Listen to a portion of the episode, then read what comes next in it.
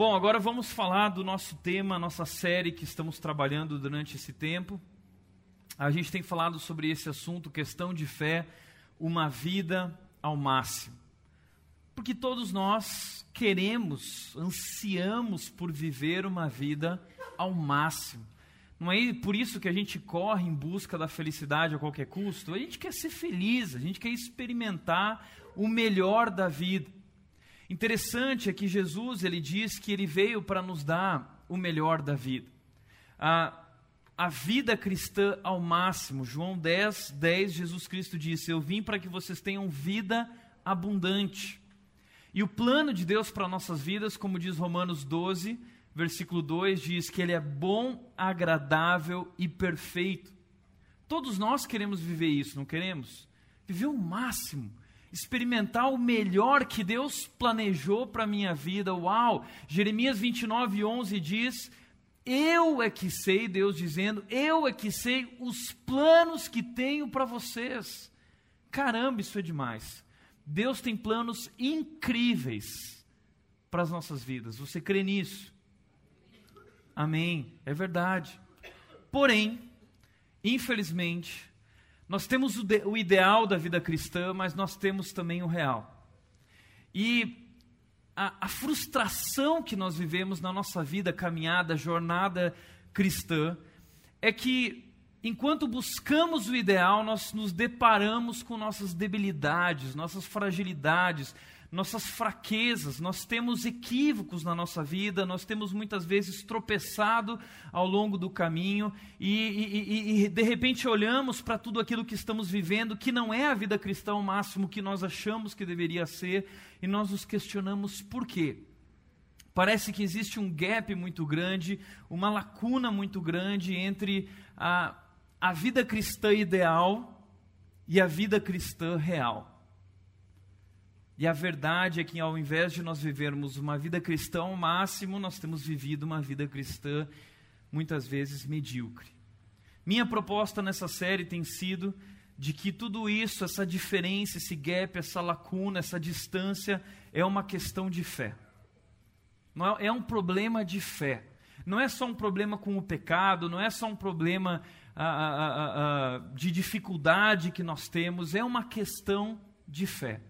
E nós temos trabalhado então na nossa série o que é fé, o que é um milagre, o que é andar sobre as águas, como nós vimos semana passada. E nessa semana eu gostaria de falar sobre esse tema: ponto de vista. E você vai descobrir hoje que a fé tem tudo a ver com esse tema ponto de vista. Deixa eu dar um exemplo para você de uma situação, uma charge. Dá uma olhadinha nessa chart. Nós temos aqui um problema, tá? Um, um, problema que é um só problema, mas que dependendo de onde você vê esse problema, você tem um, um ponto de vista diferente que gera um resultado diferente. Então é uma mesma situação, pontos de vistas diferentes que geram resultados diferentes. Veja mais um exemplo. Uma outra você já deve ter visto no Facebook ou por aí. O mesmo problema, pontos de vistas diferentes que geraram resultados diferentes. A fé tem tudo a ver com isso. E eu quero propor nessa noite o seguinte para você: o modo como você vê os acontecimentos determina a qualidade e o destino da sua vida. O modo como você vê os acontecimentos, as circunstâncias ao seu redor, os obstáculos, as dificuldades, as lutas, as conquistas, as vitórias, as derrotas, isso determina a qualidade e o destino da sua vida. Por isso, é tão importante a gente parar para pensar nessa questão de ponto de vista, porque dependendo do ponto de vista que você tem, a qualidade de vida é uma, o destino é um ou a qualidade e o destino são outro. Vida ao máximo, vida medíocre. Quero apresentar isso para vocês através de um texto em Números capítulo 13. Essa é minha proposta nesse texto, eu quero que você abra lá. Números capítulo 13, nós vamos começar, no versículo 1 a 2, depois então 26 a 31. Antes de nós lermos o texto, enquanto você abre, eu quero dar uma breve explicação do que está acontecendo aqui, qual é o contexto. Uh, esse é o momento em que Moisés vai enviar os espias à terra de Canaã. Uh, é o povo de Israel que acabou de sair do Egito. Que povo é esse? Deus um dia escolheu um homem chamado Abraão, e Deus disse a esse homem Abraão que faria da vida dele, através da vida dele, uma grande nação. Um dia houve uma fome muito grande na terra e Deus enviou um homem chamado José para o Egito e através de José preparou o caminho para que uh, Jacó, uh, uh, os filhos descendentes de Abraão, fossem então lá para o Egito e eles viveram no Egito mais ou menos durante 420 anos. E lá no Egito, durante esses 420 anos, eles cresceram muito, muito mesmo. Eles chegaram a mais ou menos, talvez 3 milhões de pessoas. E ah, eles foram escravizados pelos egípcios, eles trabalharam como escravos e foram mortos e, e, e, sofreram muito durante esse período, até que Deus levanta um homem chamado Moisés, e esse homem Moisés então se torna o líder que vai tirá-los dali do Egito. E, e, eles saem do Egito então na direção de uma terra que Deus vai dar para eles, e essa terra que Deus vai dar para eles agora será só deles uma terra especial chamada Canaã. Essa é a promessa de Deus para eles. Então eles saem. Depois de dois meses de caminhada, eles passam pelo Mar Vermelho. O Deus abre, Deus faz coisas poderosas. Eles passam então pelo deserto, vivem ali inúmeras situações. Depois de dois meses mais ou menos de caminhada, eles chegam até um determinado lugar onde Deus diz: Para aí. Agora a terra está a uma certa distância. Eu quero que você então faça o seguinte. E aí entra o texto que nós vamos ler agora, que diz assim, versículo 1. E o Senhor disse a Moisés: Envie alguns homens em missão de reconhecimento à terra de Canaã, terra que dou a vocês, aos israelitas. Envie um líder de cada tribo dos seus antepassados. Então existiam em Israel doze tribos, que eram os doze filhos de Jacó, os irmãos de José. Ah, e, e, Moisés precisava escolher de cada clã, cada família, cada tribo, aquele homem que era o líder, aquele homem que era um homem de caráter, aquele homem que era um homem conhecido e respeitado. E assim, então, Moisés vai lá, escolhe esses doze homens a dedo, dentre esses três milhões de pessoas, que são esses homens que, que serão os caras, os grandes guerreiros, que serão os, os James Bond da, da missão à terra de Canaã. E aí Moisés escolhe, o texto vai falando sobre isso, a gente vai pular um pouco isso, para ir para esse momento então que eles vão, uh, eles passam 40 dias espionando a terra de Canaã, por todo o seu redor, toda a região que era grande, e aí eles voltam com um relatório da terra para esse pessoal, e o versículo 26 nos conta o relatório. Então pula para o versículo 26 que diz assim: Eles então retornaram a Moisés e a Arão e a toda a comunidade de Israel em Cádiz no deserto de Parã, onde prestaram relatório a eles e a toda a comunidade de Israel. Eles mostraram os frutos da terra. Parênteses. Diz o texto bíblico, se você for estudar, versículo 23 uh, ah, desse mesmo capítulo, que eles acharam um cacho de uva, uma, uma uh, é, é, um cacho de uva gigante, que dois homens tiveram que carregar juntos o cacho de uva, porque a terra era uma terra muito especial, como vai dizer agora o texto, diz assim, uh, mostraram os frutos da terra, versículo 27, deram o seguinte relatório a Moisés, entramos na terra de Canaã, na terra de Canaã, a qual você nos enviou, onde manam leite e mel. Mana, a coisa floresce, brota, é uma terra especial. Aqui estão alguns frutos dela. E todo mundo, uau! Versículo 28 continua dizendo: Mas o povo que lá vive é poderoso, e as cidades são fortificadas e muito grandes. Também vimos descendentes de Enaque, os amalequitas vivem no Negueb, os hititas, os jebuseus e os amorreus vivem na região montanhosa, e os cananeus vivem perto do mar e junto ao Jordão. Aí então Caleb se levantou e fez o povo calar-se perante Moisés e disse: Subamos e tomemos posse dessa terra, é certo que venceremos. Versículo 31. Mas os homens que tinham ido com ele disseram: Não podemos atacar aquele povo, é loucura, eles são mais fortes do que nós. E espalharam entre os israelitas um relatório negativo acerca daquela terra. Disseram: A terra para a qual fomos em missão de reconhecimento devora os que nela vivem. Todos os que vimos são de grande estatura. Vimos também os gigantes, os descendentes de Enaque, diante de quem parecíamos gafanhotos, a nós e a eles. Os descendentes de Enaque são provavelmente os descendentes dos, daquela situação de Gênesis 6 dos nefilins, quando os filhos de Deus, os anjos, tiveram relação com os seres humanos isso aconteceu de uma forma que nós não conseguimos entender, mas a partir de ali a Bíblia diz que nasceu uma geração de guerreiros, Nimrod e outros, que era uma geração de gigantes, era uma geração de gente poderosa e grande. E eles morriam de medo dessa gente. E quando eles chegaram lá, viram que muitos desses gigantes moravam naquela terra, falaram: a terra é especial, mas é loucura tentar chegar perto dela e conquistá-la. Deixa eu resumir esse texto da seguinte forma para que você entenda bem claramente. O Deus Criador, o Deus poderoso, o Deus soberano, Deus da nação de Israel, ele que deu uma ordem a Moisés para tirar o povo do Egito. Depois de dois meses de caminhada, então diz que Moisés levante doze James Bonds que vão até a terra de Canaã e eles vão então fazer esse, essa missão de reconhecimento do território para que eles possam criar uma, um planejamento, uma estratégia de ataque para tomar essa terra.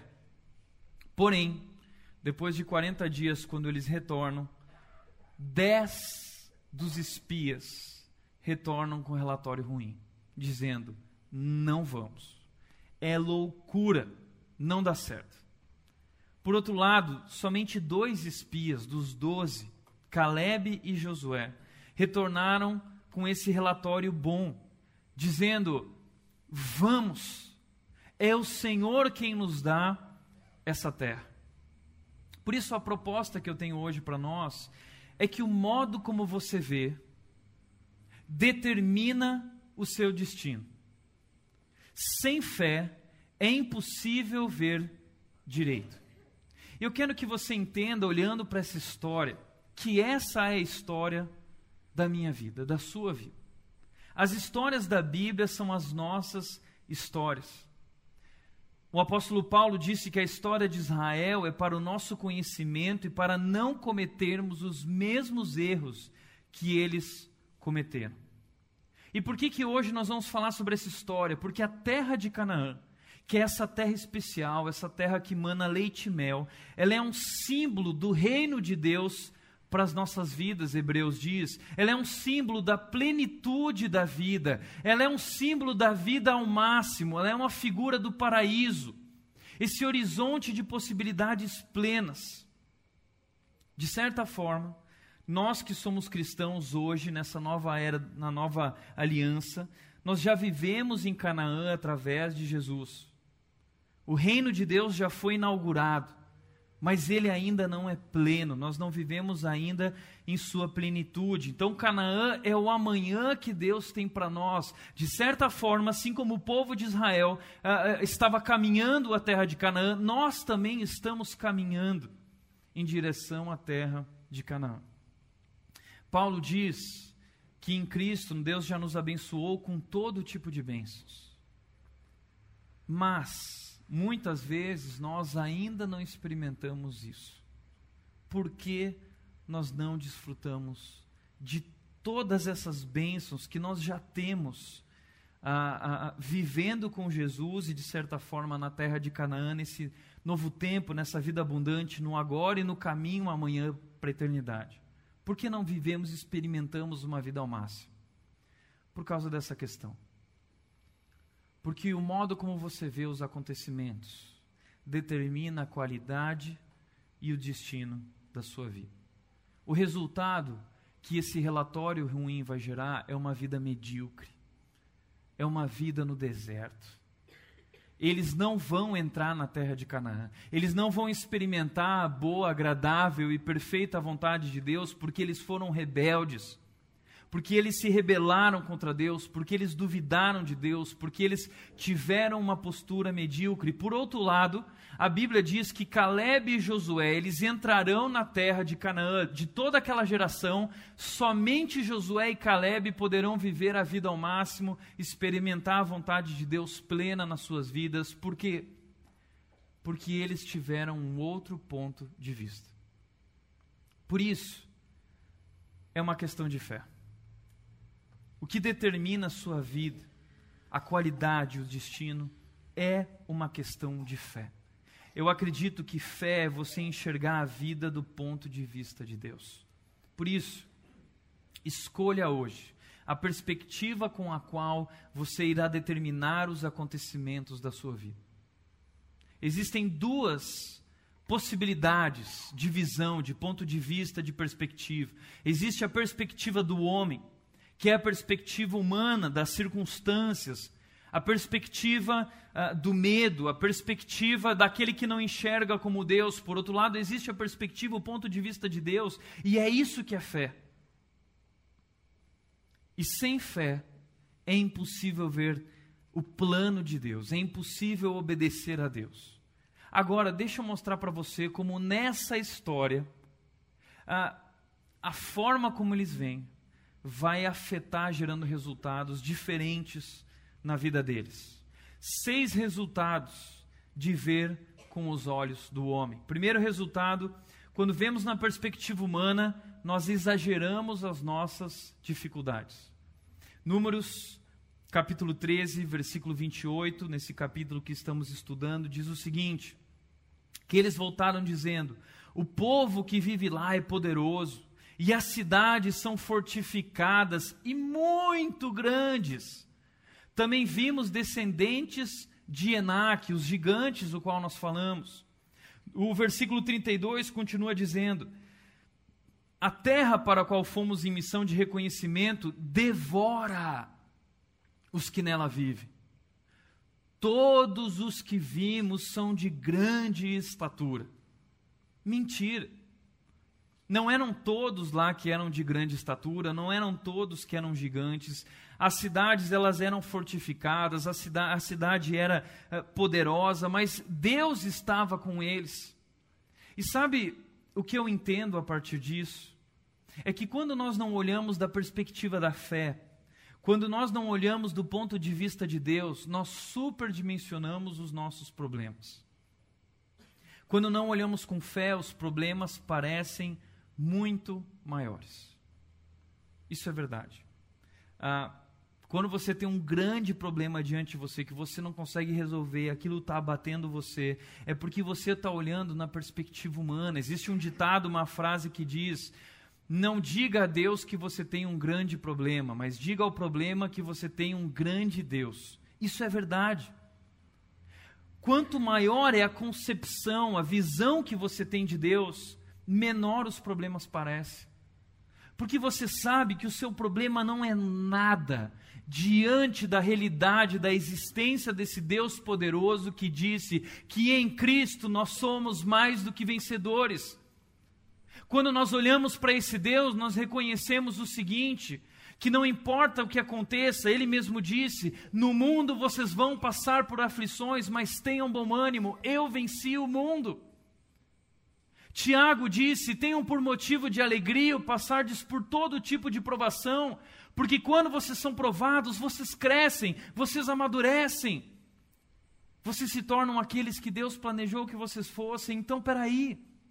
O sofrimento, as dificuldades, os obstáculos, as nossas lutas e batalhas, da perspectiva de Deus, da perspectiva da fé, elas têm propósito, elas têm sentido.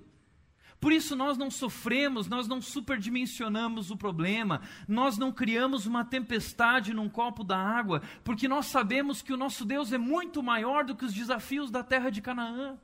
É muito maior que os desafios que eu encontro no meu trabalho e na minha carreira. O meu Deus é muito maior que os desafios que eu encontro na minha casa, na minha família, no meu casamento, na minha relação com os filhos. O meu Deus é muito maior do que qualquer problema financeiro. Meu Deus é muito maior do que qualquer dificuldade que tenho tido com relação à busca por um emprego ou uma recolocação no mercado de trabalho. O meu Deus é muito maior do que tudo isso.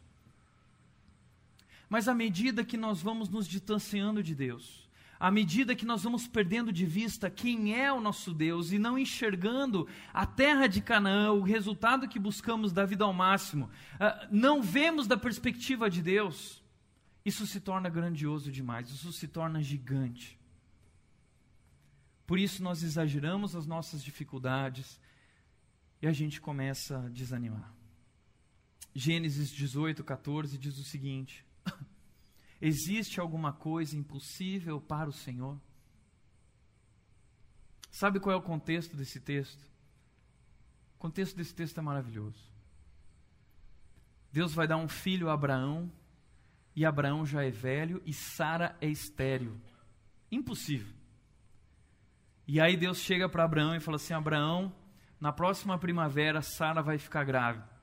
E Sara diz o texto que ela está ouvindo Deus falar com Abraão e diz que Sara ela dá uma risada assim, ó. E aí Deus fala para Abraão: "Por que Sara está rindo?" E aí Deus diz: "Existe alguma coisa impossível para o Senhor?" Sara ficou grávida. Eles deram uma luz a Isaac, que deu a luz a Jacó, que deu a luz a José, e deu à luz a nação de Israel. Não existe nada impossível para o nosso Deus. O nosso Deus é o Deus Criador que criou o universo com a Sua palavra poderosa. Nós vimos isso no nosso primeiro tema sobre o que é fé. Ele é o Deus poderoso que criou o mundo a partir do que é invisível. Então esquece as teorias da evolução que dizem que isso veio disso, que veio daquilo. Não, ele diz que o mundo em que nós vivemos e estamos, ele veio do que é invisível. O que é visível veio do que é invisível. Isso é fé. Nós cremos desse Deus que nós não vemos, mas que reconhecemos em tudo que ele fez e reconhecemos em nossas vidas. Por isso, quando vemos na perspectiva humana e não dele, nós exageramos as nossas dificuldades. Segundo lugar, assim como a nação de Israel, quando nós vemos na perspectiva humana, nós desenvolvemos um complexo de inferioridade.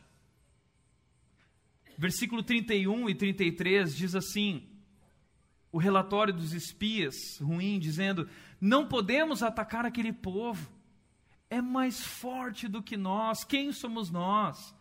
Vimos também os gigantes, os descendentes de Inaque, diante de quem parecíamos gafanhotos, a nós e a eles. Espera aí, esse complexo de eh, inferioridade é gerado interiormente, eles nem sabem a opinião do povo. Pelo contrário, se você for estudar a história, quando depois são enviados também alguns espias lá para a terra de Jericó, e Raabe vai cuidar deles, Raabe diz assim: "Vocês não sabem, mas o povo daqui morre de medo de vocês. Morre de medo de vocês." Esse complexo de inferioridade nas nossas vidas e na nação de Israel não tem nada a ver com a realidade. É uma luta pessoal nossa, é um problema dentro da nossa mente, dentro do nosso coração, e eu vou dizer o que, que é. É um problema nosso que não é verdadeiro, que nós temos criado. E por que, que eles criaram esse problema? Eles viveram 400, 420 anos de escravidão. E eles ainda sofrem o complexo de escravo. Depois de sair, depois de ver tudo aquilo, ver o poder de Deus, ver quem Deus é, eles continuam lutando com esse complexo de escravo. Nós somos assim também. Alguém um dia disse para você que você era isso ou que você era aquilo, e até hoje você continua mentalmente sendo escravizado por causa disso e você ouve o amor de Deus que te ama, que morreu numa cruz por você, que já te abençoou com toda a sorte de bênçãos, mas você continua mentalmente escravizado, se achando menos, ou se achando isso, ou se achando aquilo. Essa baixa autoestima, esse sentimento complexo de inferioridade, produz uma visão distorcida da realidade. Como eu tenho visto pessoas que não conseguem alcançar os seus objetivos porque têm essa visão distorcida da realidade, muita gente dizendo: Mas espera aí, o que está acontecendo? Ai, coitadinho de mim, eu não consigo. É, é, isso, é, isso é pessoal, é próprio, não é a verdade. Agora, eu não estou querendo dizer aqui que você tem que acreditar mais em si mesmo. Eu acho isso o maior absurdo da face da terra. Eu acho que acreditar em si mesmo talvez seja a maior burrice que alguém pode fazer. Mas essa é a, essa é a palavra da psicologia, essa é a palavra do nosso mundo hoje com relação a esse assunto autoestima. Não, você tem que acreditar mais em si mesmo, porque você é alguém que tem valor. Porque se você não tivesse valor, Jesus não teria morrido numa cruz.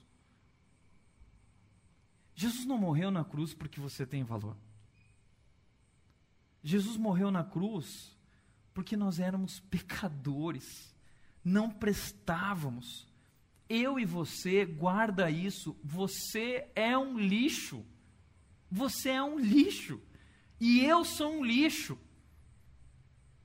Se você tem problemas de autoestima, o seu problema é um problema que se chama pecado. Sabe o que, eu, o que me deixa louco com essa história de autoestima? É que ao longo do tempo, nosso mundo, que jaz no maligno, tem criado nomes bonitos para o pecado. E a gente fala de autoestima, a gente canta, você tem valor. E a gente fala sobre, não, você tem um problema de baixa autoestima, você tem que amar mais a si mesmo. A gente até usa a Bíblia para dizer que tem que amar mais a si mesmo. Vai estudar esse texto bíblico. Um dia eu vou fazer uma pregação aqui só sobre autoestima. A gente não tem tempo para falar hoje sobre isso aqui, mas isso é um absurdo, porque eu não vejo Jesus Cristo preocupado com autoestima quando ele se entrega diante da crucificação. Eu não vejo Paulo preocupado com autoestima quando ele é decapitado. Eu não vejo Pedro com problemas de autoestima, ninguém, porque a Bíblia diz: seja a atitude de vocês a de Cristo Jesus, que não considerou que, era, que o ser igual a Deus era algo a que devia se apegar, mas se esvaziou. Jesus era alguém, não era? A gente fala assim: ah, mas eu sou alguém, eu sou uma pessoa, eu tenho a minha individualidade, eu sou especial. É, só que a Bíblia, o nosso Evangelho diz que aquele que era o cara, que era alguém, ele esvaziou-se de si mesmo. E que a nossa atitude precisa ser a dele. E esse mesmo texto diz que nós devemos considerar os outros superiores a nós mesmos. Sabe como é que se resolve esse problema de autoestima? Quando a gente entende que esse problema de baixa autoestima, autoestima, isso é pecado. Sabe por que, é pecado? Porque nós não entendemos ainda o amor de Deus por nós. O que você tem para resolver não é um problema de autoestima. O que você tem para resolver é um problema com a autoestima. Você ainda não entendeu que Deus te ama. Você não entendeu ainda a preciosidade, o tamanho, a grandeza do amor de Deus pela sua vida. O nosso valor não está em quem nós somos, o nosso valor está em quem Deus é e o que esse Deus fez pelas nossas vidas, o sangue que foi derramado por nós, e não temos valor senão nele. Por isso, para com esse papo de complexo de inferioridade, porque esse é o problema da nação de Israel. É, o problema deles não é uma questão assim, ai, de quem sou eu, minhas habilidades. Não, não depende de quem você é, não depende das suas habilidades. O Deus que ama vocês, que fez coisas grandiosas por vocês, Ele ama vocês, vocês são o povo dele, nós somos o povo dele. Então por que nós teremos um problema de inferioridade se Deus nos ama dessa maneira? Se você tem problemas assim, você tem um problema sério na sua fé cristã você não, ainda não entendeu o sacrifício de Cristo por você. Isso é pecado.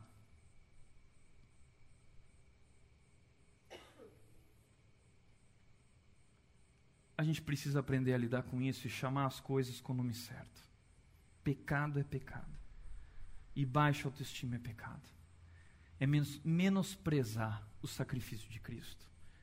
É menosprezar o amor de Deus por você, é não se saciar na fonte de amor que nos completa, que nos realiza e que nos faz felizes.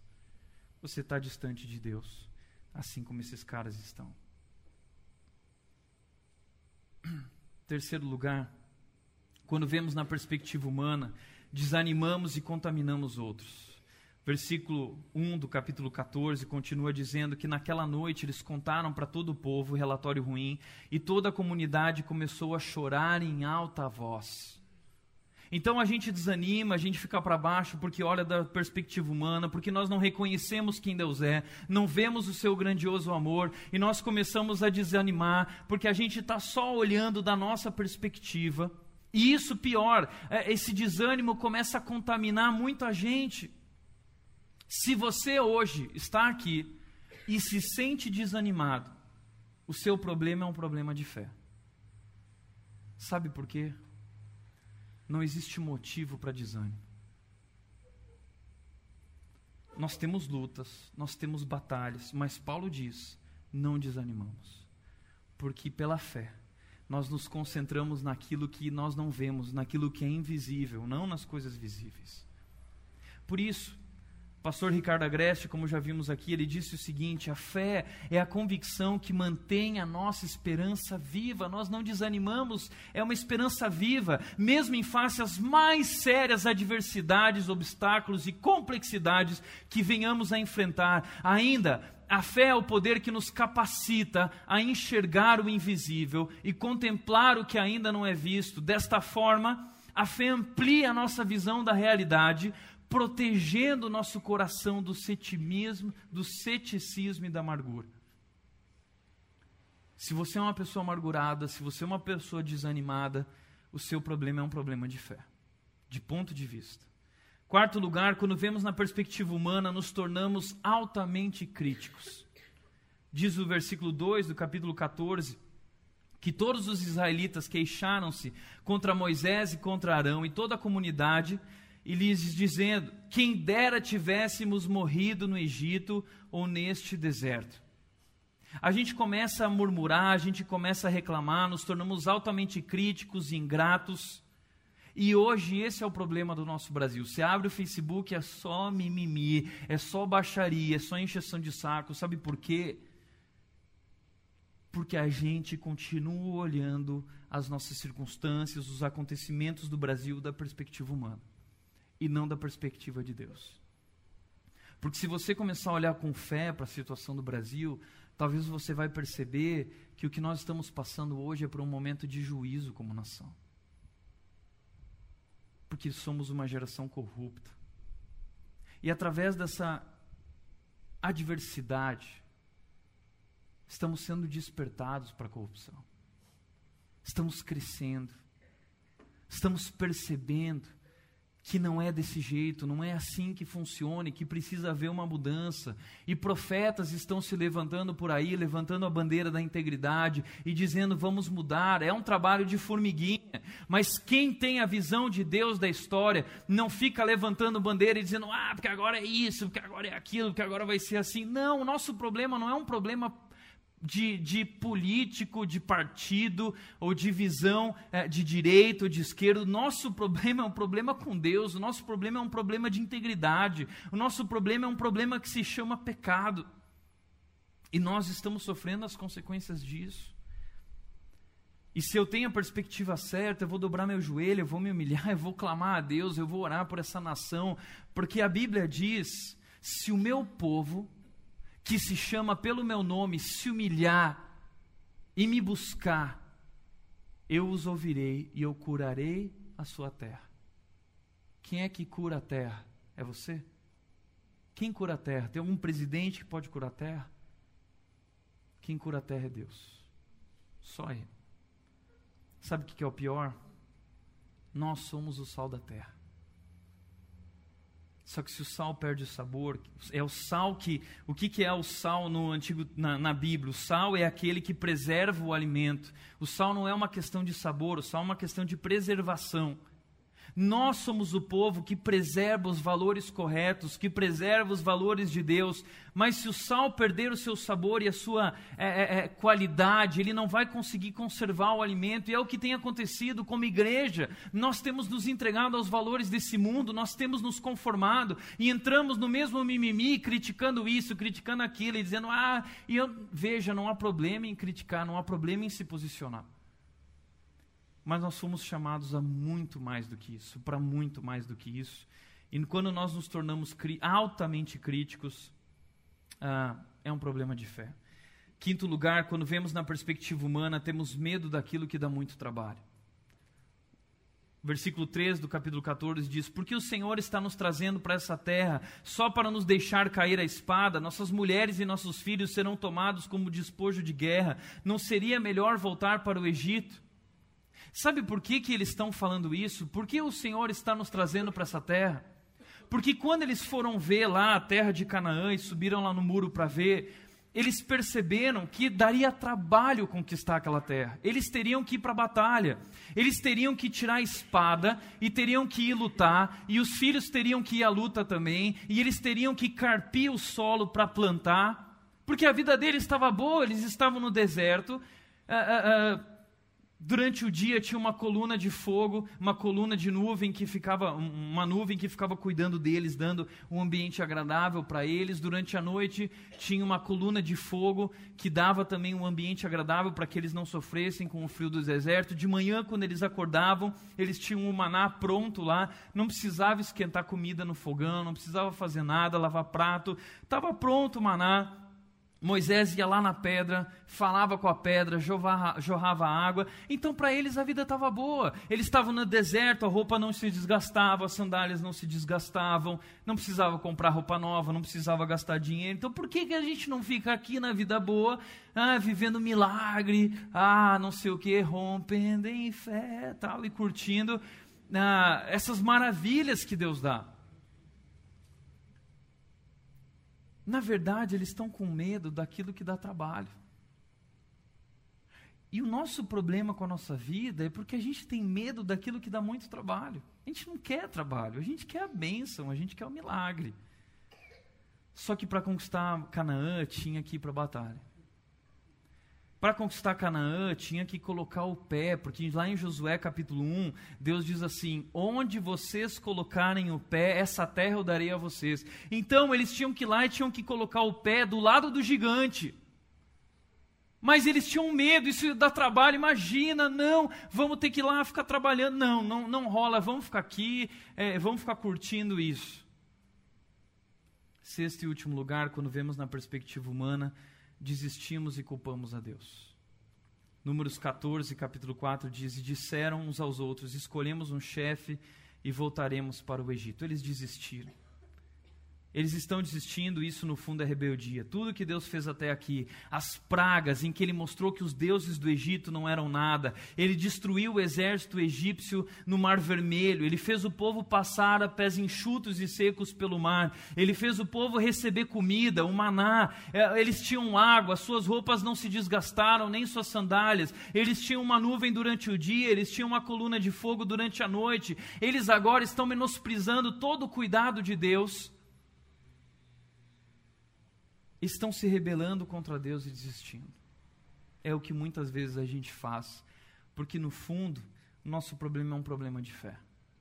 E a gente sai da igreja, ah, não, essa igreja, tal, não sei o quê, porque o fulano, porque o ciclano, porque o lugar, porque não sou amado, porque não sou acolhido, ai, porque falaram assim comigo, ai, porque não sei o quê. Nós desanimamos e culpamos a Deus e o mundo e a igreja e o pastor e o fulano e a fulana. O seu problema não é um problema com a igreja, o seu problema é com o pastor, o seu problema é um problema consigo mesmo.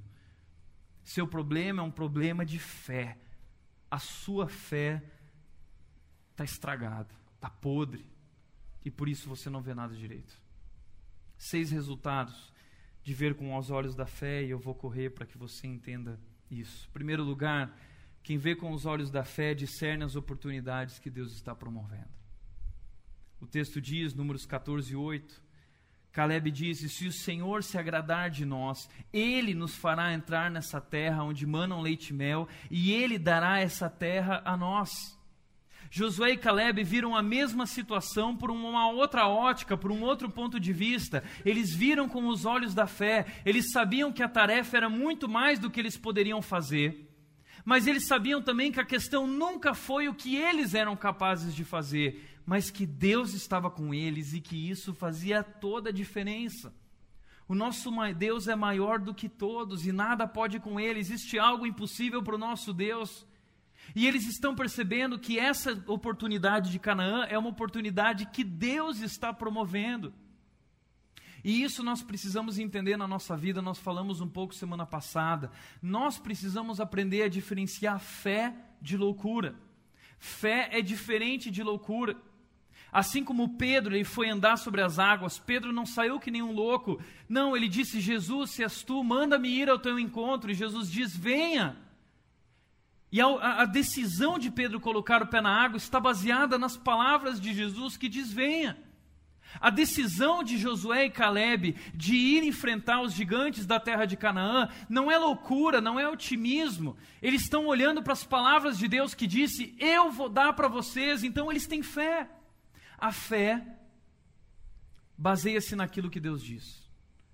A loucura consiste em seguir as ideias e impulsos do nosso próprio coração.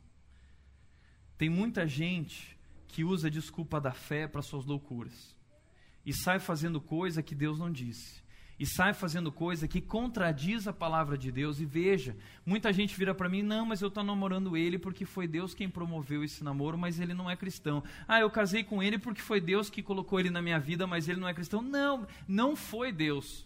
Foi outra pessoa. Aí você tem que se resolver para descobrir o que foi que aconteceu. Mas Deus nunca se contradiz. Deus nunca se contradiz. Quanta gente assumindo postura ilegal para sair fora do país, quanta gente fazendo coisas erradas, achando que isso é uma vida pela fé. Não tem nada de fé, isso é loucura. Porque você está seguindo as ideias e impulsos do seu próprio coração e não a palavra de Deus. Deus não tem compromisso com a sua loucura.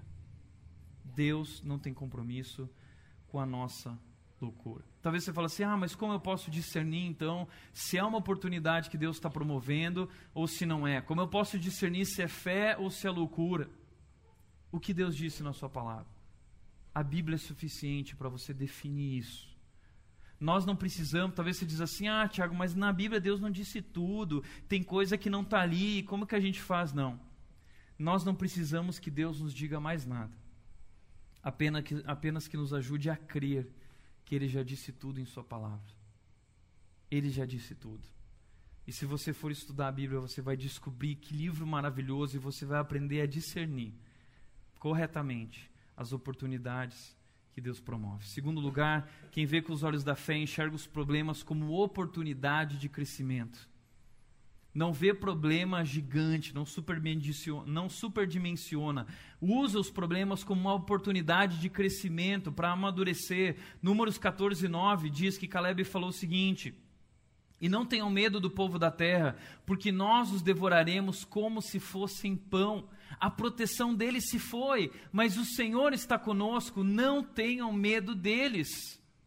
Veja só, a mesma pessoa olha para o mesmo problema com um outro ponto de vista, dizendo: não tenho medo.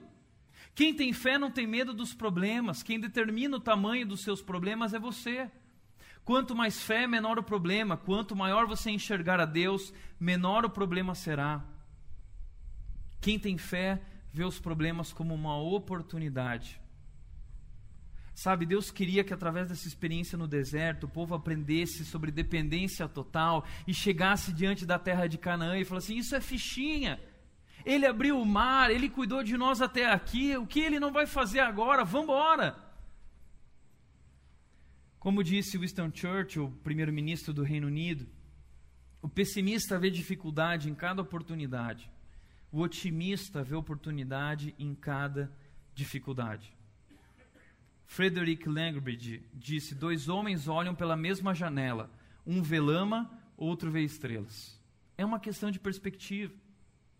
Mas o que nós estamos tratando aqui não é uma questão de ser otimista ou de ser pessimista. Por isso eu gosto do que Ariano Suassuna disse: o seguinte, o otimista é um tolo, O pessimista é um chato. Bom mesmo é ser um realista esperançoso. Ninguém aqui está falando para você ser um otimista que não enxerga a realidade.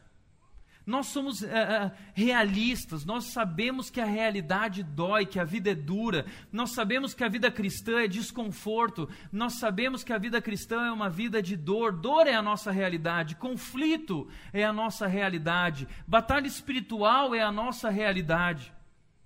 Mas a fé sadia nos ajuda a aceitar todas essas realidades difíceis e confiar na realidade maior da presença e do plano de Deus que nos protege e nos guarda. Isso é fé. Por isso, 2 Coríntios 5,7, Paulo diz: hum, Porque nós vivemos por fé e não pelo que vemos. Como anda o seu olhar para as dificuldades e obstáculos? Mar calmo não faz bom marinheiro. Mahatma Gandhi disse: A minha fé nas densas trevas resplandece mais viva nós já vimos aqui que Deus fere profundamente as pessoas para poder usá-las. Quem muito quer ser usado, muito será provado. Por isso, também, como disse Augusto Cury, viver sem problemas é impossível. A questão é como você reage ao problema. O sofrimento, o problema pode nos construir ou nos destruir.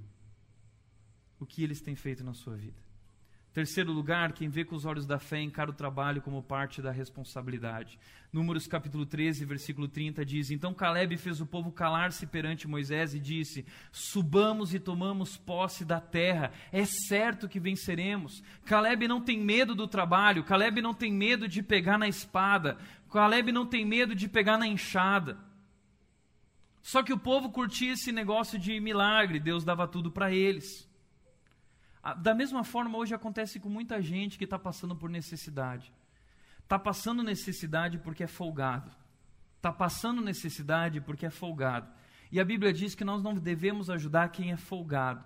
A Bíblia diz que quem não quer trabalhar também não irá comer. Por isso, na vida cristã, o sucesso, ele passa pelo trabalho a, a gente acha que o ápice da nossa experiência com Deus é um milagre. Ah, eu quero um milagre. Não. O ápice da nossa experiência com Deus é o nosso trabalho abençoado por Deus. O único lugar onde o sucesso vem antes do trabalho é no dicionário. Porque na vida cristã, trabalho vem antes do sucesso. Trabalho vem antes do milagre. Por isso, olha a postura de Josué Lá, quando depois de 40 anos, então o povo vai entrar na terra, Josué chama Caleb. Caleb agora já está com 80, 85 anos de idade. E, e Caleb se oferece para ir à guerra. Ele diz o seguinte: O Senhor manteve-me vivo como prometeu até aqui. E foi há 45 anos que ele disse isso a Moisés, quando Israel caminhava pelo deserto. Por isso aqui estou hoje, com 85 anos de idade ainda estão tão forte como no dia em que Moisés me enviou. Tenho agora tanto vigor para ir à guerra como tinha naquela época. Caleb não tinha medo do trabalho. Ele diz que tem o vigor de um soldado de 40 anos. Por isso entenda, não existe a vontade de Deus que é perfeita sem muito trabalho. Não existe Canaã sem batalha. Não existe que você precisa entender é na Bíblia Deus nos convida a viver o conceito do abençoado, não é abençoado, é abençoado. A gente vai suar a camisa e ralar e trabalhar para conquistar e para que Deus opere fazendo maravilhas. Não existe Canaã sem batalha, não existe Canaã sem trabalho. Por isso, meu amigo, encare o trabalho como parte da sua responsabilidade, para de mimimi e para de ficar se esquivando de trabalho e colocando a culpa em Deus e dizendo: "Ah, mas Deus não cuida de mim". Não é que Deus não cuida de você, é que você é um problema para Deus. Porque você é folgado, você não quer trabalhar, você fica esperando que todo mundo te ajude, você não toma atitude, você não faz as escolhas certas, você não leva Deus a sério. Faça a sua parte. Faça o seu trabalho e Deus vai abençoar. Quarto lugar, quem vê com os olhos da fé sabe que a submissão total é sempre o melhor caminho. Diz o versículo 6 e 7 do capítulo 14, que então Moisés e Arão se prostaram rosto em terra diante de toda a assembleia dos israelitas. Josué, filho de Nun, e Caleb, filho de Jefoné, dentre os que haviam observado a terra, rasgaram as suas vestes. Isso é um sinal, um símbolo de humilhação. Eles estão se humilhando diante da nação. mesmo tendo toda a razão, eles estão se humilhando diante daqueles que não têm razão. Sabe por quê? Porque só tem problema com submissão quem ainda olha as coisas do ponto de vista humano. Só trabalha em favor do feminismo quem ainda olha as coisas do ponto de vista humano só trabalha em favor do empregado em sindicato, levantando sindicato, quem olha as coisas do ponto de vista humano. Porque José, quando ele estava trabalhando, ele não procurou o sindicato para ir reclamar do Potifar, ele não procurou o sindicato para ir lá reclamar da mulher e dizer, ah, eu fui preso injustamente. Não! Deus está no controle da minha vida, cada detalhe, cada situação. Eu me submeto totalmente a esse Deus, por isso ele é pum abençoado. Porque isso é um princípio na Bíblia. Quem se humilha será exaltado. Foi o que aconteceu com Jesus, que abriu mão de si mesmo, e a Bíblia diz: por isso Deus o exaltou à mais alta posição. Foi o que aconteceu com Josué, foi o que aconteceu com Daniel, foi o que aconteceu com Davi. A submissão é o segredo do sucesso, e esses homens entendem que não há nada a fazer senão se submeter diante desse Deus poderoso. Você tem se submetido a Deus e tem se submetido às situações da sua vida, reconhecendo que Deus está no controle? Quinto e penúltimo lugar, quem vê com os olhos da fé não hesita em exercer o perdão. Diz que apesar de tudo, Moisés chega diante de Deus dizendo: Deus, segundo a tua grande. Deus ficou louco Diz que nesse momento que Moisés se ajoelhou e eles se prostraram em submissão, diz que a glória de Deus veio e tomou conta daquele lugar. E Deus virou e falou assim: Eu vou acabar com esse povo. E aí Moisés veio e falou assim: Deus não acaba. Sabe por quê? Porque o Senhor é um Deus grande, grande em fidelidade. Então perdoa a iniquidade deste povo, como a este povo tens perdoado desde que saíram do Egito até agora. O Senhor respondeu: Eu perdoei conforme você pediu. Sabe por que, que ele é capaz de perdoar e não hesitar em perdão diante de uma situação muito pior do que a gente vive? Porque ele sabe que ele é tão ruim quanto essas pessoas. Ele sabe quem ele é e o quanto Deus tem transformado a sua vida. Ele sabe que ele não presta. Ele só sabe que ele vive por causa da misericórdia de Deus. E quem hesita em perdoar ainda não entendeu o amor de Deus, ainda não entendeu a misericórdia de Deus. Por isso, quem vê como Deus vê, quem vê com os olhos da fé, não hesita em exercer perdão, porque sabe que é perdoado e nunca mereceu esse perdão também. Sexto e último lugar. Quem vê com os olhos da fé desenvolve um estilo de vida que agrada a Deus. Números 14, 24 diz: Mas como meu servo Caleb tem outro espírito e me serve com integridade, eu farei entrar na terra que foi observar e seus descendentes a herdarão. Quem tem fé, quem desenvolve, quem vê com os olhos da fé, desenvolve um estilo de vida que agrada a Deus. Hebreus 11, 6 diz: Sem fé é impossível agradar a Deus. Se você quer viver uma vida que agrada a Deus, se você quer ser uma oferta a Deus, se você quer ser realmente usado por Deus, se você quer viver uma vida ao máximo e o plano de Deus na sua vida, você precisa olhar com os olhos da fé do ponto de vista de Deus. Por isso, para refletir e praticar, primeiro, com qual perspectiva você define os acontecimentos em sua vida? A fé é uma questão de ponto de vista. Você pode olhar do ponto de vista humano, ou você pode olhar do ponto de vista de Deus, e isso é fé. É ver como Deus vê. E Deus é grande, Deus é maior do que qualquer problema. Existe algo impossível para Deus? Segundo lugar, qual a medida de dificuldade que você atribui aos obstáculos? É você quem define o tamanho do problema. Quanto mais fé, menor o problema. Quanto menos fé e mais distante de Deus, gigante o problema se torna. É você quem define a medida de dificuldade que vai atribuir aos seus obstáculos. Terceiro e último, para o homem é impossível, diz Jesus em Marcos 10, 27, mas para Deus não. Todas as coisas são possíveis para Deus. Eu não sei o que você está vivendo, mas eu quero dizer que todas as coisas são possíveis para Deus. E eu me emociono porque eu lembro quando eu tinha 14 anos e tomei a decisão e eu disse: um dia eu quero me tornar um pregador do Evangelho. Quanta gente olhava para mim e ria. Quando eu cheguei no seminário, Eu lembro que eu falava, eu dizia, eu quero alcançar isso e fazer isso, e quanta gente ria, e até hoje quanta gente ria diante disso. Mas eu sei qual é o tamanho do meu Deus. Eu sei que todas as coisas são possíveis para esse Deus. E o que nós precisamos aprender a dizer: a minha vida eu coloco em tuas mãos. É isso. Por isso, 2 Reis 6, 16 e 17, eu quero encerrar com esse texto. Aconteceu o seguinte: o rei da Síria queria atacar Israel, mas o profeta Eliseu, toda vez que eles se posicionavam, Deus falava com Eliseu e dizia: Olha, eles estão em tal lugar. Eliseu ia lá no, no rei de Israel e avisava: Olha, não passa por ali que eles vão estar tá lá preparando uma armadilha. E o rei da Síria nunca conseguia pegar Israel e o exército de Israel, porque sempre tinha alguém lá do outro lado dizendo. E o rei de, de da Síria falou assim: O que está acontecendo? E alguém falou assim: É o profeta de Deus. Você precisa acabar com ele para poder vencer Israel. E aí então, eles vão atrás de Eliseu. Diz que durante a noite, enquanto Eliseu está dormindo, eles cercam a cidade ao redor de Eliseu. E quando o servo de Eliseu acorda, diz que ele levanta de manhã e ele toma um susto. O café dele ele joga para o alto, porque ao redor da cidade o exército tomou conta para matar Eliseu cercado pelos obstáculos e pelos problemas, diz que o exército era muito grande. Mas aí diz que Eliseu sai e vê aquele servo preocupado e fala assim: Não tenha medo. Aqueles que estão conosco são mais numerosos do que eles. E aí diz que Eliseu fez uma oração e ele disse: Senhor, abre os olhos dele para que ele veja.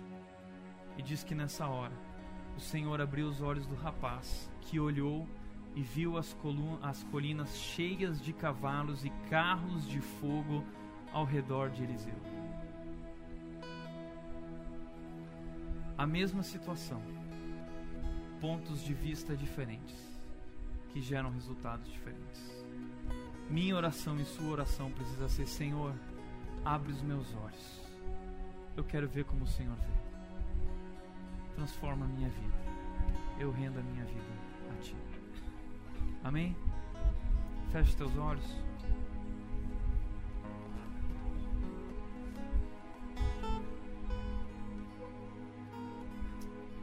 Faça essa oração agora aí, dizendo: Senhor, abre os meus olhos.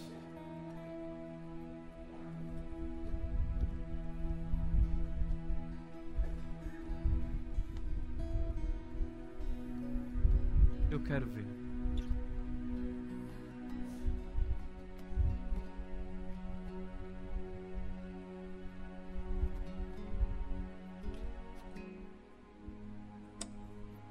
A questão não é quem você é ou do que você é capaz. A questão é quem Deus é e o que Ele é capaz de fazer. Só Deus, só Deus pode fazer o que você não pode fazer o que homem nenhum pode fazer. Existe algo impossível para Deus? Tudo é possível para Deus. Renda sua vida a Ele. Eu não sei o que você está vivendo, mas eu sei que isso não é nada diante desse Deus poderoso. E que se você olhar com os olhos da fé, com a perspectiva da fé, Deus vai transformar a sua vida. Deus vai te conduzir por dentro o mar vermelho Deus vai te conduzir por sobre as águas. Deus vai te conduzir por todo o deserto até o dia que você vai chegar na terra de Canaã. Pai, nós entregamos nossas vidas a Ti, Deus. Nós nos rendemos, nos entregamos tudo que somos, porque reconhecemos que a vida e o nosso caminho, nossa jornada não depende de nós. Nós só queremos fazer a nossa parte, Deus, trabalhando e te obedecendo e se submetendo, Deus. E vem sobre nós com a tua glória, e vem sobre nós com o teu poder. E atua em nossas vidas, em nossas circunstâncias e acontecimentos, nos levando na direção dos teus planos para a nossa vida, nos levando da direção da terra de Canaã. Deus, nos conduz, abre os nossos olhos. Nós queremos te ver, nós queremos ver como o Senhor vê. E assim declaramos, Deus, que o Senhor é maior do que todos e não há ninguém como tu. Em nome de Jesus nos rendemos. Amém. Senhor. Amém.